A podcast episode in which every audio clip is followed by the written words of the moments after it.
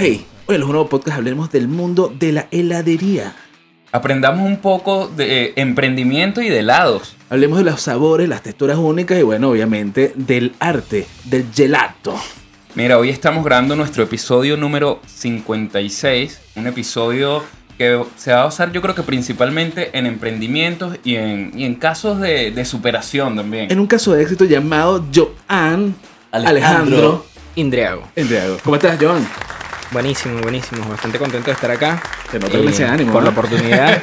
y bueno, vamos a darle play a esto, pues. Claro que Listo, sí, listo. claro que sí. Actitud.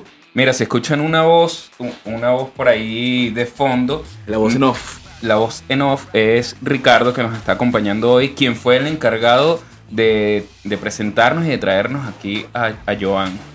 ¿Cómo estás, Ricardo? Muy bien, gracias por la invitación, muchachos. Gracias a ti por conseguirnos el talento, ¿vale? Porque sí, directamente de Concepción. Exactamente. Y bueno, Joan está aquí porque ahorita está en una movida, está, está surfeando una ola que es muy importante ya que le está yendo muy bien las cosas. Cuéntanos un poquito de, qué es lo que está pasando ahorita en tu vida, Joan. Eh, bueno, eh, parece ser que el fruto de- del esfuerzo, ¿no? De todo este tiempo comenzó a, a dar Frutos. Sí, parece que todo comenzó a dar frutos. eh, en la entrada del año recibimos la invitación por parte de Arte Heladero, que es la revista más icónica de este rubro y que reúne, bueno, estrellas de talla Michelin eh, para que hiciéramos un amplio reportaje acerca de nuestro trabajo en esta primera edición para Hispanoamérica. Estos son como, como los, los Grammy de, Del helado. del helado. Sí. Ok, me gusta. Y, oye, ¿cómo, ¿cómo llegar? Ya vamos a pasar por distintas eta- etapas, vamos a saber cómo llegaste ahí. Y, pero yo creo que lo primero es saber eh, el, todo inicio. Todo inicio no es fácil. Y, y cómo comenzó Joan en este emprendimiento. Eh, bueno, ciertamente no, no, no, no cae aquí de la noche a la mañana y, y siempre igual recuerdo una frase que me hacía un amigo hace, hace bastante tiempo, que es lo divertido de la vida, que nunca sabes a dónde te va a llevar. Eh, jamás fuera yo pensado que iba a terminar haciendo helado. Es así. Así que bueno, eh, hace, desde hace cuatro años que me dedico a esto eh, de lleno y bueno, hemos pasado un proceso bastante, con bastante subidas y más que nada bajadas. Así que bueno, ahora hace un año que me instalé con Umami Heladería en la octava región y bueno, hemos tenido una aceptación increíble en una de las ciudades que tiene una propuesta gastronómica bien particular. Interesante. Mira, ¿y por qué llegas a, a Concepción en Chile y, y- y no a, a lo común que es ir a, a la capital? Eh, bueno, mi formación en Venezuela eh, en la universidad fue como profesor de matemática y física. Claro. Así que llegué acá después de una averiguación. Bueno, tenía ganas de venir a desarrollar acá, ejercer mi carrera. Y la ciudad de Concepción lo permitía por ser una ciudad universitaria. Eh, nos estabas comentando que comenzaste de garzón, ¿no? Sí, ¿Cómo? este inicio en el rubro gastronómico, pero como garzón. eh, Que ojo, igual, igual es importante porque igual ves el proceso que tiene La eh, atención. la atención y, el- Sí. y- y prestar un servicio, sobre todo en el área gastronómica, que es importante verlo, sobre todo si lo ves desde el, el- atendiendo directamente. pues. Claro, porque al final se trata de la experiencia de- del cliente, del usuario, y tienes que pasar por todas las etapas hasta Sí. llegar, hasta, hasta, hasta entregarle el producto hasta la persona, ¿no? Sí, de hecho, la primera vez que fui a una entrevista como garzón, la jefa de recursos humanos, que era quien hacía la entrevista, me dijo, ¿Qué te coño voy a dar aquí? la oportunidad. Dice que me va a dar la oportunidad, pero por la manera impecable en, en la que me expreso, pues. Que Ok. ella sabía que yo no sabía controlar una bandeja ni nada de eso, pero me dijo, quiero que te enseñen, pero me gusta tu manera de hablar porque es impecable. Así que, bueno, eso me valió la oportunidad de aprender de un señor que me enseñó este oficio y desenvolverme poco a poco en ese rubro. ¿Y cómo comenzaste con los helados? ¿Comenzaste eh, con, con primero eh, inventando, probando o, o de una eh, empezaste a hacer algún tipo de helado para vender? Sí, yo comencé en el 2019 con helados de teta. Claro. eh, Autóctono con- de Venezuela. Sí, con, con un helado que es bien popular y bien conocido por todos nosotros. Entonces, de alguna manera comencé con esa labor pedagógica a dar a conocer ese producto acá. eh, porque, claro, imagínate, llegas tú a un local, hola, tengo helados de teta. Entonces la gente se te queda. Igual es un impacto. Tienes, que- tienes que introducir un nuevo producto a, a una cultura que, que no está acostumbrada, weón. Claro, Sí. entonces explicarle a las personas que no se refiere a la obscenidad, sino que es un producto que por la forma triangular, por la manera en que se come y por su elemento principal que es la leche, todo eso hace que, bueno, yo y muchas personas lo reconozcamos como una teta. Que, que regresemos a la época de lactancia. Que emule a una teta. claro, claro. Claro. Igual no, no hiciste la- las tetas tra- tradicionales, sino que eh, también empezaste como a darle un giro, pues, o sea, eso, es- eso me parece interesante que la gente cuando inmigra, eh, inmigra, emigra, este, se trae su- sus raíces o, o trata de vender la nostalgia a, a- a su, a su gente, pero no lo hace de la forma tradicional, trata de meterle un poquito más un sello. O Sí. bueno, o capaz tú lo hiciste. Eh, sí, bueno, partimos con sabores básicos, lo más conocido que es chocolate, galleta, Oreo, frutales de parchita. Y bueno, ya conforme fue avanzando el tiempo, fuimos experimentando con nuevos sabores, hasta nuevas texturas, eh, no sé, llegamos a tener 75 sabores de helado, 75. Wow. de tetas, sí. Eh, 75 tipos de tetas. Sí, o sea, nos paseamos desde cheesecake de maracuyá, cheesecake de chocolate blanco, a mousse de frambuesa, todo eso convertido en, en helados de teta, pues que, que, que para nosotros mismos y para mí, que hemos comido esos helados toda la vida, fue bastante sorprendente llegar a esos ¿Y te, resultados. te pasó lo que nos pasa a, a la mayoría de los emprendedores que cuando uno se quiere meter en un rubro, eh, se lo imagina más sencillo de lo que es? ¿O, o sí desde que empezaste ya ibas dominando o, o te pasó? Porque normalmente dentro del éxito siempre están las equivocaciones, los errores y, Y los hasta fracasos. fracasos, pues. Sí, eh, yo creo que la determinación cuando asumes este tipo de compromiso es crucial. Eh, y siempre me he tratado de enfocar en sacar el mayor partido de lo, de lo que tengo en el momento, mientras espero que llegue lo que, lo que deseo, pues, y creo que esa ha sido mi columna vertebral hasta ahora.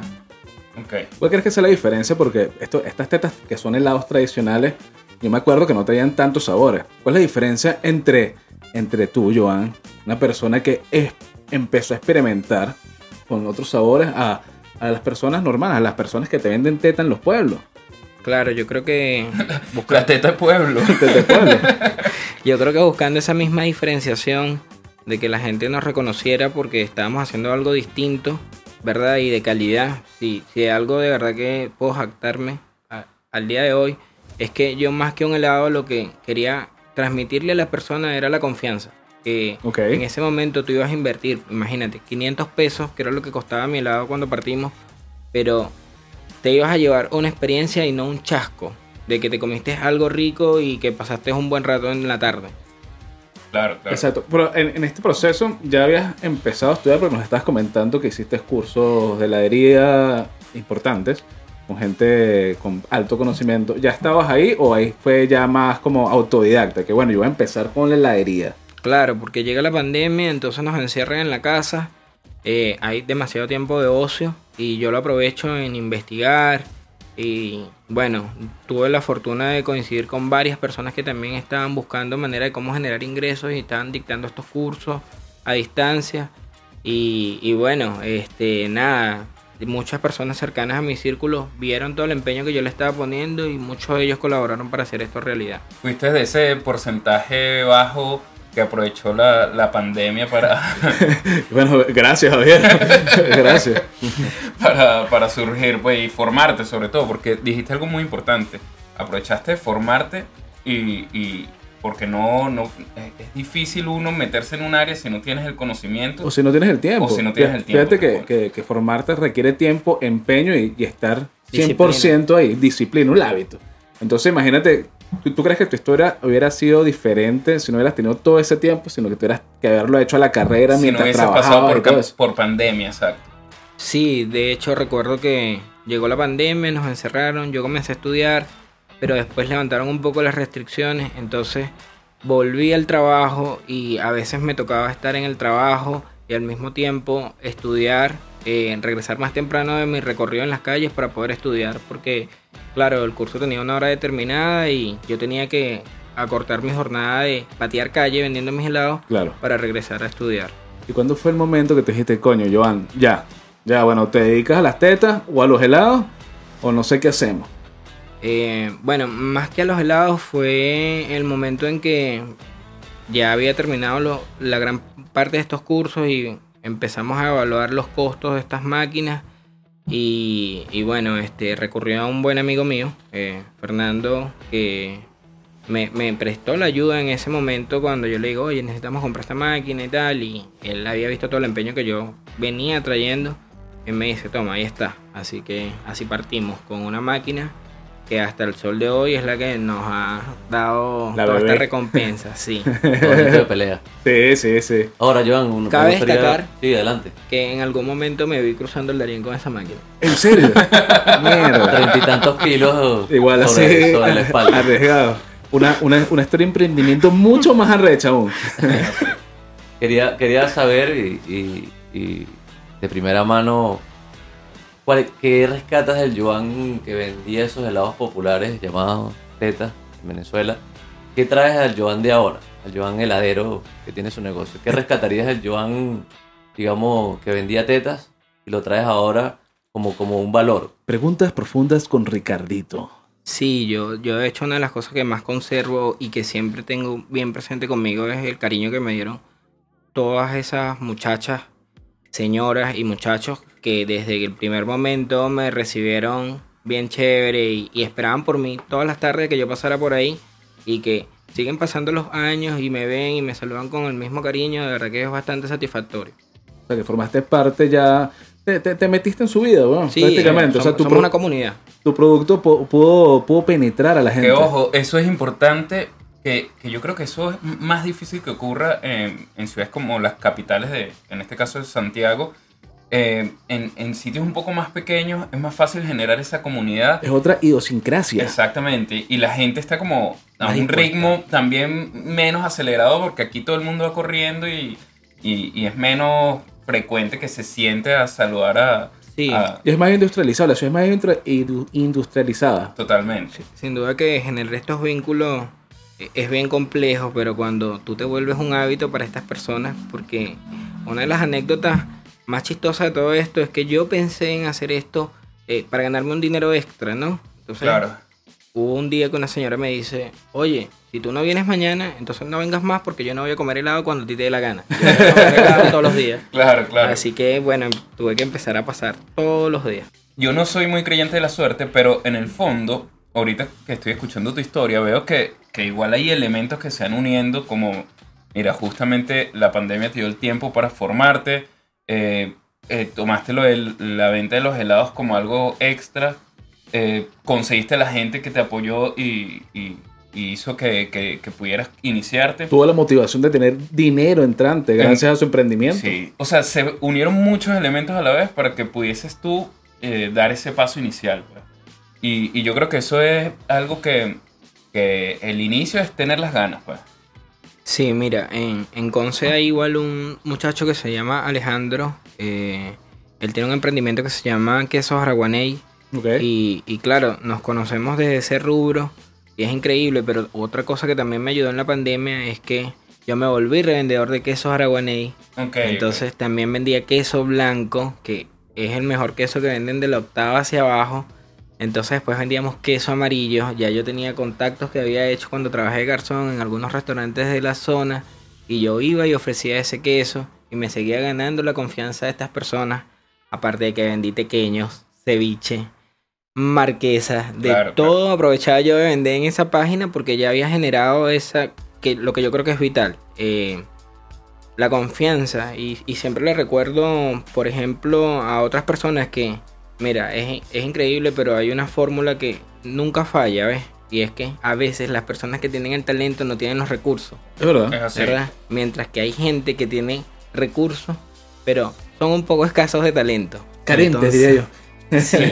Entonces, a veces las cosas se dan para esta gran parte de las personas que no tienen los recursos, y- y yo me considero que soy de esas personas. Eh, yo siempre le comentaba a, a Fernando, que es con una de las personas que más hablo, de que, wow, mira ese negocio, este si yo tuviera esa oportunidad, a mí Sí. me fuera increíble. Y después veíamos que el negocio había cerrado y yo decía, bueno, Dios no le da gacho a burro. Así mismo.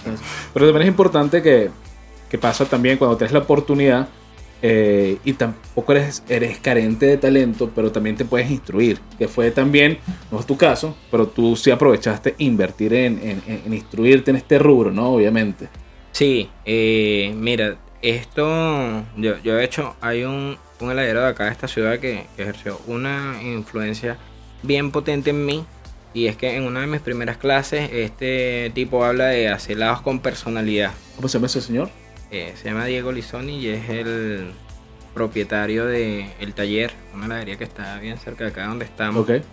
Así que de verdad que es- esa frase quedó bien tatuada en mí y más lo que yo venía haciendo, que eran helados con bastante personalidad, la manera, o sea, para salir a vender helados en una comunidad donde la gente es bien conservadora y tú llegas y irrumpes, estoy vendiendo helados de teta. De verdad que tienes que tener la personalidad Sí, y la sí. llegada. Hablando de personalidad, Joan, cuéntanos un poco de la revista que, que- que estamos viendo de Arte Heladero, que justamente tiene de tu personalidad en la portada y, y el alcance y el logro que, que tuviste con, con esta revista. Cuéntanos un poco de eso. Eh, bueno, a Pero, principio- pero más ánimo. A principios, a principios de año, el director de esta revista, que ha ejercido también una influencia enorme en mi, en mi trabajo y en mi obrador, eh, se comunicó, eh, me dijo que quería que hiciéramos un, si estaba yo con ganas de que hiciéramos un amplio reportaje acerca de mi trabajo, ya que le había llamado la atención.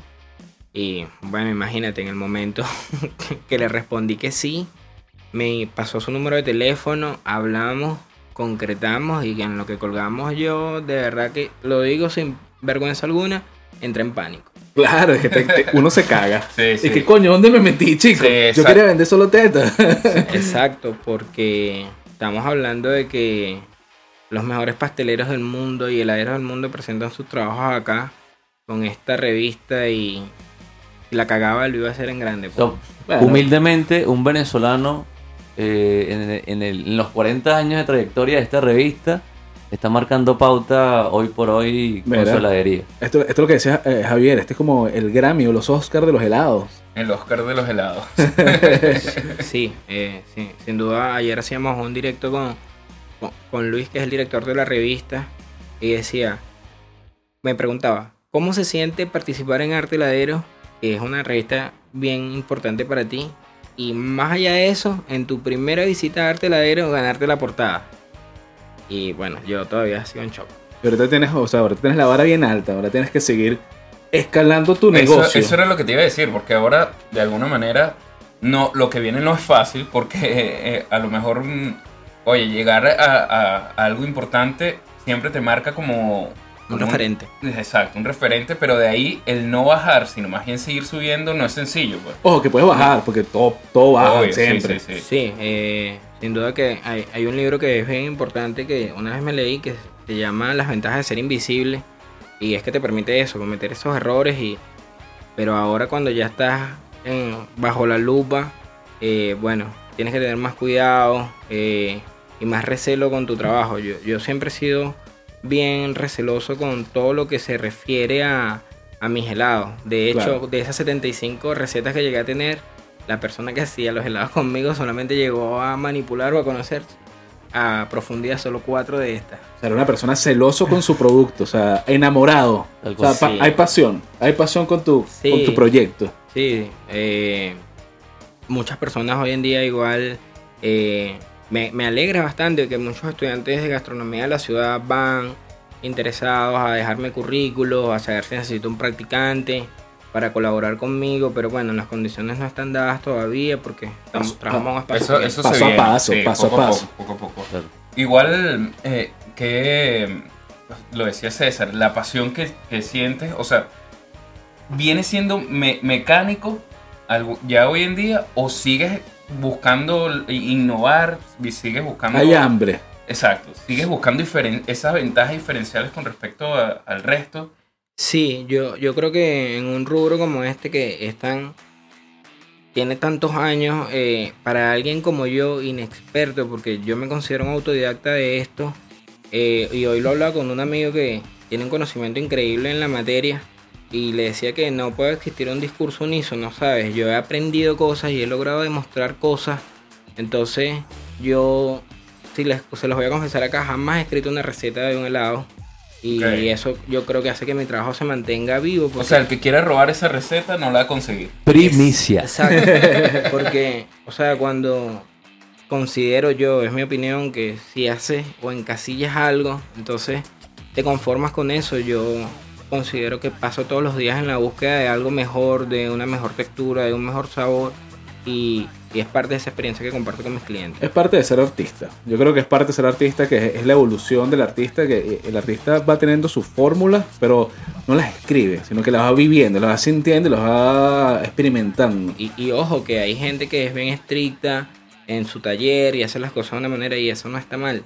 O sea, solo que yo considero que parte de mantener mi, mi taller vivo y encendido y no sé, de repente yo llego y tengo un poquito de menta y tengo unos arándanos y bueno, y unos mangos y qué puedo hacer aquí, bueno, de repente me hago una salsa con los mangos y hago un helado de menta con arándanos. Claro. Entonces no es y no voy a hacer. Sí, Sí, sí.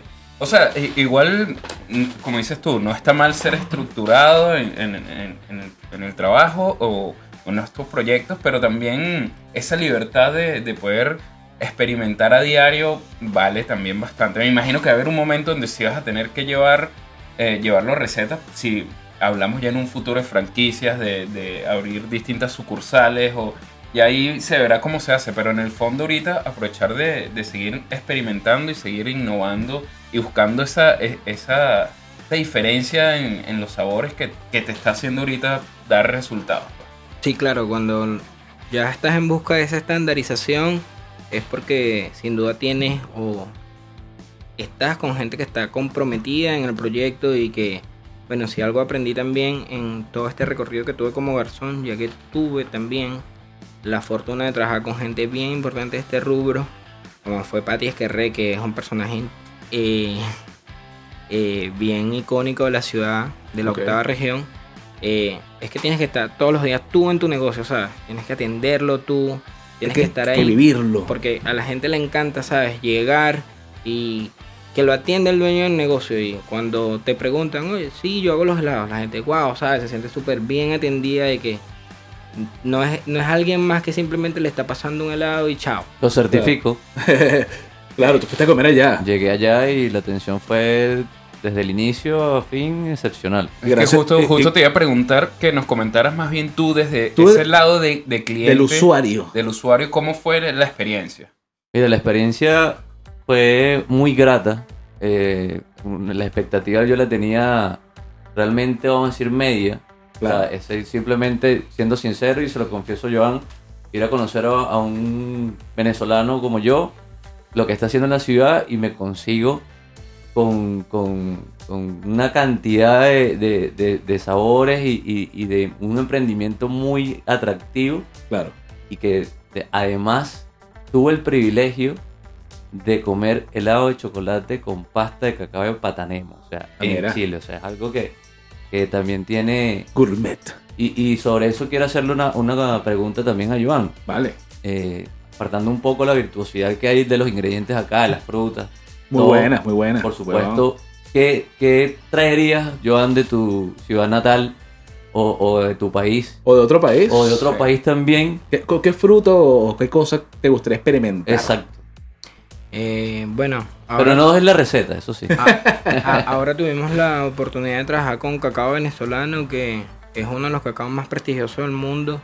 Y bueno, fue una pequeña muestra que salió increíble y, y que me dejó con ganas de más. Y hace poquito hablaba con, con otro muchacho emprendedor de, de la ciudad de Valencia que me decía, oye, wow, sería increíble hacer unos helados como eso. Y es una de las cosas que hoy en día quiero hacer. Y pensaba, oye, qué fino sería tener una heladería que se especialice en helado de chocolate Nada en más. Venezuela. Mira. Pero imagínate una vitrina llena de helado de chocolates con licor, frutos secos, pero que es estrictamente en chocolate porque es uno de los productos de mayor valía que tenemos en el territorio. Ah, sí. Así que si pudiera traerlo sería eso. Ok, ok. Mira, yo tengo- Por cierto, no, eh, eh, disculpa César, No, adelante, adelante, adelante. Que- ¿A qué nos que- podemos interrumpir? que Ricardo estaba hablando de tu ciudad natal y, y no nos has comentado. Sí, yo soy oriundo de Puerto Cabello, Estado Carabobo, eh, porteño, 100%. Magallanero. Porteño eh, por ley. Caraquita. Ah, sí, viste. claro, Oye, Dejemos eso para otro programa. Así que nada, eh, el patio de mi casa es la playa y como les, nos- les comentaba antes, eh, mi papá y mi mamá son comerciantes, así que toda la vida me he dedicado a esto de las ventas y la atención al público. Para que me firmes ahí después del programa, para el recuerdo, quiero tener souvenir. Claro. Ah, Mira, yo- mira, viste. Yo tengo una acotación y dos preguntas. Primero, importante lo que me estás contando y es que has tenido una buena conexión con la gente y con personas importantes. O sea, has hecho un networking interesante que te ha, te ha ayudado, además del talento que tienes y cómo le has echado bola, a, a surgir con pasos más grandes. Y eso es bueno. Eso es positivo porque eso es difícil de conseguir. Eso es muy difícil. Yo creo que una de las cosas más difíciles de conseguir en este rubro o en el trabajo es que la gente se identifique con tu marca, ¿sabes? En general. Claro. Y, Sí, sí, sí. y la gente va y hay, un- hay un señor que el otro día decía, oye, me encanta porque hoy es lunes, vengo aquí con mi familia, pero tu helado transforma mi lunes en un viernes, en un sábado. Ah, mira, Entonces- coño, te transporta. Es Eso una experiencia. Sí. Mira- Buen eslogan, ¿no viste? Y la, la otra, Como si fuese un fin de semana. La, la- la otra pregunta es compuesta. ¿Por qué umami? ¿Ok? Y la otra es... ¿Qué es la diferencia? ¿Qué, qué diferencia umami a las demás heladerías? Eh, umami, umami surge de... Hay un chef argentino eh, que se llama Calica Thomas y él tiene un restaurante de comida judía que se llama Michigan.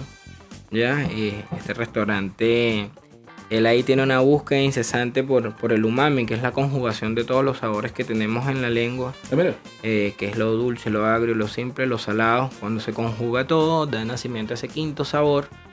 Y, y bueno, yo que tenía como propósito hacer helados con carácter y con personalidad, pensaba que a través de mis combinaciones buscar ese quinto sabor que no es más que querer comer y comer y comer más. Uh, me, me gustó, me gustó. Buen Sí, concepto. está bueno, está bueno. Ya tenemos el reel. Mira, ¿y cuál era la otra pregunta? Le pregunto, ¿qué? O sea, ¿qué, ¿cuál es la diferencia entre umami y los demás? Pues, o sea, ¿qué, qué, qué- qué te caracteriza? ¿Por qué umami es diferente a una heladería normal y común y balurda, chico? Eh, bueno, respetando el trabajo de mis colegas. No es broma, es broma. ya. sí, ¿O no? eh, hacemos helados con, con productos de, de importante calidad. Eh, yo creo que lo que entra a la máquina eh, no va a superar a lo que sale. Si entran cosas buenas, o sea, lo que va a salir es bueno. No puede entrar algo malo al obrador y tú esperas que salga algo grandioso. O sea, si trabajas con, con ingredientes, materiales de primera, bien seleccionados, eh, es la clave, ¿sabes? Mira, saliendo un poco de la heladería y viéndolo, porque igual estamos hablando de un negocio, ¿verdad? Y muchas de las personas que nos están viendo seguro son emprendedores o quieren emprender. ¿Qué crees tú? ¿Qué pasos son determinantes para, para llevar un negocio a, a un nivel que, como el que estás llevando? Eh, la disciplina eh, es fundamental. Eh, yo reconozco que en un momento de mi vida eh, no la consideraba tan importante y eso me llevó a uno de mis primeros fracasos que fue Yelar, que fue la primera marca con que yo inicié. Y bueno, hoy en día trabajo más de 12 horas diarias. Eh, hace poco cuando estábamos escribiendo el reportaje para la revista, debía despertar a las 4 de la mañana para ponerme en contacto con el director de la revista porque la diferencia horaria son 6 horas y había un horario limitado en el que él podía solventar mis dudas. Entonces, claro, comienzas a tener otra rutina. El reloj biológico lo tengo súper alteradísimo desde Claro. entonces. Eh, hicimos esto, salimos afortunadamente con la portada. Ahora vamos a trabajar en otra revista. Pero creo que la disciplina y la dedicación, ¿sabes? Llegó un momento en mi vida que, esto casi nunca lo digo, pero yo pensé que estaba loco. Porque lo único que yo hablaba era de helado. Helado, helado, helado, helado. Y solo comías helado. Y- exacto. y Gordo, gordo, con celulitis. No, no como helados porque eh, curiosamente soy intolerante a la lactosa. Ah, no, vale. sí. Pero está bien, porque dice que muchos chefs no prueban su comida. Entonces, mira, para proseguir con la historia, eh, imagínate, yo recuerdo que una vez yo le decía a la gente, ¿y tú sabes cómo inventaron el cono? ¿Y tú sabes por qué venden helados en cono? A ese punto en que la gente ya estaba aburrida, ¿sabes? Y que coño, le echamos el helado, qué Coño, fastidio. mira, viene, no Sí. habla de helado. La gente se ladilla. Y, y entonces, claro, tú los ves hoy en día lo, en las películas, que es así, ¿sabes? Y la disciplina, la obsesión es Claro, eso, que vence al talento, ¿sabes? Hay mucha gente con talento, pero que no tiene la constancia o la perseverancia para seguir ahí. Y simplemente ya es uno más que, bueno, cantaba bien o bailaba bien, pero de verdad que tienes que rozar ese punto de la locura para que, para que funcione. Y puedes sentir miedo porque de verdad, lo digo fuera de chalequeo, lo que llegué en un momento a pensar que estaba volviéndome loco. Claro, es que De que mira, ¿quieres ir a comer? No, quiero, quiero hacer helado. Olvídalo. Sí, O sea, no sí, quiero sí. salir. sí, Son- dejaste, eso es lo que te iba a decir, dejaste de alguna manera tu vida social a Sí. un lado para No, dedicarte yo- a esto. Sacrificio se El, dicen. el viernes pasado me bebí tres cervezas y el sábado estaba pero fatal. ¿Qué coño es su mami? Sí. sí. Entonces, Chiste. Y si sabes que te vienen más horas, ¿no? Con lo que se viene con todo lo que estás viviendo, o sea, si trabajas 12 horas, ahora vas a tener que trabajar 26. claro, sí. Lo único que ahora es que tienes el respaldo de que sabes que no estás loco. Claro. Claro. Sí, sí, sí. Entonces, Que te lo pies en Y la que tierra. estás viendo resultados. Es que yo creo que... O, o te juntaste con varias personas que están igual- igualmente Exacto. locas que tú. O ya estás empezando a, a- a unirte con comunidades locas. Y que mantengas los pies en la tierra también. Claro, es importante. Sí, sí, yo, bueno, acá en esta revista una de las preguntas que me hacen es si considero que cuál es la evolución que ha tenido la heladería chilena y yo de verdad sin ningún tipo de resquemor eh, dije abiertamente los que yo considero que son investigadores del helado eh, porque sí considero que hay personas aquí que hacen un gran trabajo y que no puedo ser yo el único que ay sí el que está desbordando talento cuando hay otras personas que son mis colegas y lo hacen maravilloso Rescatando un poco entonces lo que decía. La disciplina, constancia, la formación, importante que dijiste que estudiaste. Y algo importantísimo, invertiste también. O Invertir. sea, yo creo que, que por eso te digo, no son Tiempo y dinero. eh, más, que, más que irnos al tema de suerte o casualidades, yo creo que es que, que estuviste claro, tenías una motivación importante y, y te apasionaste con algo, así mismo como lo estás diciendo, que lo viviste de, de que ya la gente te- eh, está saturada de tanto escuchar temas de lado, pero en el fondo esos elementos hacen que tengas un resultado. Así que, que yo creo que importantísimo. Una eh, lección valiosa. una lección valiosa que nos estamos llevando aquí todos los que estamos escuchando esto, que no, no es, eh, mucha gente dice, bueno, eh, puedo eh, estar en el momento indicado, pero si no te hubiese encontrado trabajando, ese momento pase ya. Y, y para cerrar, Para cerrar. lo que dices es tal cual, no, no, lo importante no es, no es lleg- eh, llegar a la cima, sino nunca dejar de subir. pues. Eh, Coño. Coño. ya con esta reflexión me callo, César, continúa. Este, no, yo, para- yo para cerrar nada más quiero preguntarte, eh, ¿de qué cinco años cómo ves a, a Umami? No a ti, a Umami. Eh, bueno, una de las cosas que, que hoy en día deseo es terminar de concretar esto y, y ciertamente poder volver a casa. Eh, creo que es una de las cosas que, que más deseo incesantemente. Eh, sé que igual mi mamá, mi abuela, eh, mi papá falleció el año pasado, así que no tuve la oportunidad tampoco de ir a Venezuela eh, a despedirme de él. Eh, pero sé que están orgullosos de lo que estoy haciendo, sobre todo él. Yo soy una persona muy empecinada hoy en día y criticaba mucho a este señor por lo necio que era y lo fastidioso, pero hoy en día sé que porque los frutos no entiendo por qué los frutos no caen lejos del árbol. Ok, Claro, sí, sí, sí, sí, sí, sí. Y igual son eh, partes los sacrificios que uno hace cuando quiere alcanzar eh, algún objetivo, una meta, tienes que hacer sacrificios como eso, estar lejos de, de los seres queridos, pues en este caso. Sí, sí, este, yo creo que es una de las cosas que, que más, no voy a decir que más me ha costado, porque yo creo que a todos nos cuesta lo que nos vinimos a hacer una vida acá, pero en medio de todo hay gente que ha podido traer a su familia, hay gente que ha podido viajar.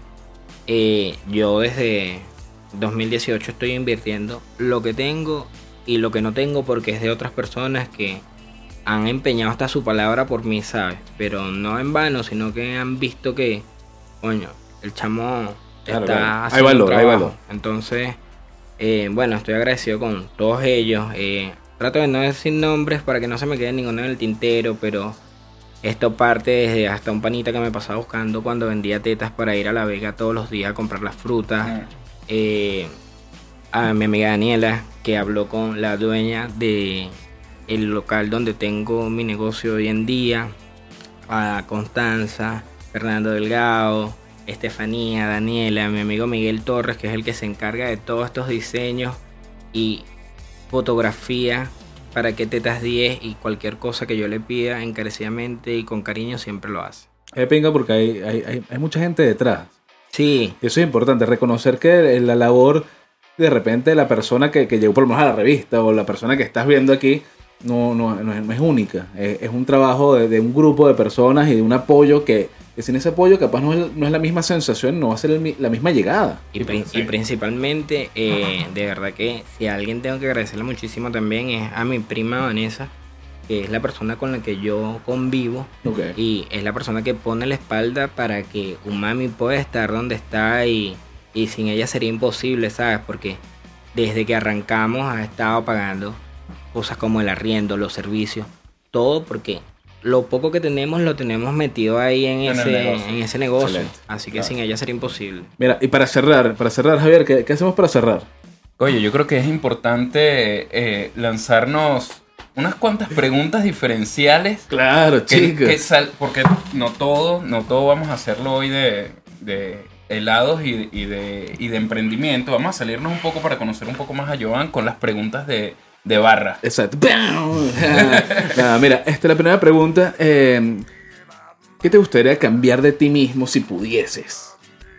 Eh, bueno, no soy un puñado de virtudes, claramente. Eh, a algunas personas no les gusta la manera en cómo transmito mi mensaje. Les parece que soy un poco déspota. Eres déspota, mierda. Algunas personas lo Y consideran es fuerte, así. ¿ah? Fuerte. Sin embargo, yo considero que tienes que creerte el mejor porque si no tienes eso en la cabeza, Haz lo Cristiano Ronaldo. sí, o sea, tienes que pensar que lo eres para actuar de esa, para actuar en consecuencia. Claro. Entonces, yo creo que todo, todo tienes que proyectarlo aquí. Mira, yo te voy a decir algo. Semanas antes de que Arteladero me con se comunicara conmigo, yo venía pensando en que iba a hacer un helado. Porque un amigo me llamó y me dijo, mira, hazte un helado de choclo con mantequilla tostada y queso azul. Mierda. Y yo dije, ya, sí, se puede hacer. Estoy en el baño mientras te digo esto, me dijo. Entonces yo dije, qué, qué referencia, weón. ya, yo decía, cuando Arte Heladero me llame, yo voy a presentar mi helado de ojoto con mantequilla y queso de cabra, porque iba a cambiar el queso. Y a la semana me contactó Arte Heladero y cuando yo me estaba jalando el dedo para saber que no era un sueño y, ¿sabes? Creo que tienes que, de verdad, eso de la ley de atracción funciona. Funciona, claro que funciona, sí funciona. Joan, cuéntame algún libro, alguna serie o alguna película que haya marcado un, un referente en ti, te haya dejado un aprendizaje especial. Eh, me gustan mucho las películas de antiguas. Eh, Gladiador es una de mis películas favoritas. Claro. Troya. Y de Troya me gusta muchísimo la parte en que Aquiles habla con su mamá y ella le dice, si te quedas, tu nombre lo van a recordar tus hijos y tus nietos. Pero si te vas, sobre ti van a escribir historias y cantarán canciones en tu nombre, pero solo si vas a, a Troya. Así que creo que hay un mensaje increíble ahí Sí. para las personas que vinieron a dejar una huella bien marcada. Hay que hacer historia. Hay que hacer historia. Mira, otra pregunta. ¿Qué lugar del mundo te gustaría, ahorita con esta nueva pasión, te gustaría visitar y, y por qué, chico? Bueno, eh, España sin duda es uno de los países que más influencia tiene en mí. Eh, así que de poder hacerlo cuando tenga pasaporte, porque lo tengo vencidísimo. Un Eh, saludo como a, a estas instituciones del ministerio. por favor, para que ayuden a un joven talento. Bueno, no tan joven quizás, pero me gustaría ir hasta allá. De hecho, tengo una invitación por parte de la editorial. Eh, pero, y después pegarme el tour de Francia, Italia, eh, porque hay mucha, mucho por descubrir en, en mi rubro y, y quiero ir a vivir esa experiencia. Buenísimo. Mira, si, si tuvieses la oportunidad de, de poder eh, cenar o almorzar o conversar simplemente con un personaje puede ser histórico o un personaje influyente conocido, ¿con quién sería? Yo creo que lo haría con Jordan, Michael Jordan. Oye, buena respuesta. Claro, yo también. ¿Sabe? Sí, sí, sí, Porque bueno. todo el mundo habla de los seis anillos de Jordan, pero nadie habla de los nueve años de fracaso Claro, eso es en los que nunca tuvo, o, o Muhammad Ali, ¿sabes? Claro, que claro, fue claro. campeón mundial, después perdió su licencia. Creo que tiene una historia increíble y súper inspiradora. Muhammad Ali es uno de mis favoritos.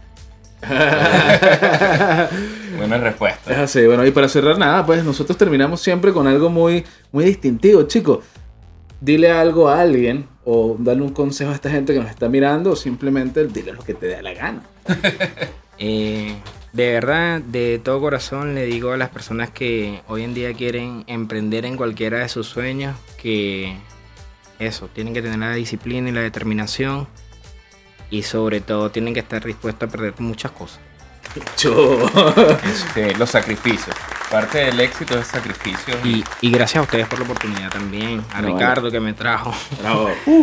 No, Y a agradecerte a, ustedes ti, por Joan. recibirme. Agradecerte a ti también la oportunidad, tomarte el tiempo de venir a, a Santiago, eh, bajar la Santa María por un día de tu negocio, que como todo emprendedor, un día, oye, cuesta. Un día pega. Y el sacrificio que está haciendo, bueno, nos sentimos halagados de tenerte acá en el programa. Así que. Esperemos que te acuerdes de nosotros cuando estés en España. Claro o sí. en. Puerto Cabello. claro. No vale, y pronto vamos a ir para allá a probar, Los espero. a probar lo- los helados, la, la diversidad. Así es. si estás por Concepción, ¿por qué no te das la vuelta y busca a un mami? Heladería.cl Ah. ¿Viste? ¿Viste? Mira, no vale, gracias Joan por venir, de verdad, súper buen episodio, mucho aprendizaje y de verdad sigues adelante. Aquí por, por nosotros lo que podamos hacer, cuenta con eso. Gracias. Y, y bueno, para adelante, que yo creo que, que tenemos un, un- un buen prospecto ahí para ver más adelante la- en las grandes ligas. Así que si te gustó, dale like. Y bueno, en la descripción van a estar las redes de Umami y obviamente de Joana. Así que nos despedimos. Chao. Chaito. Chao.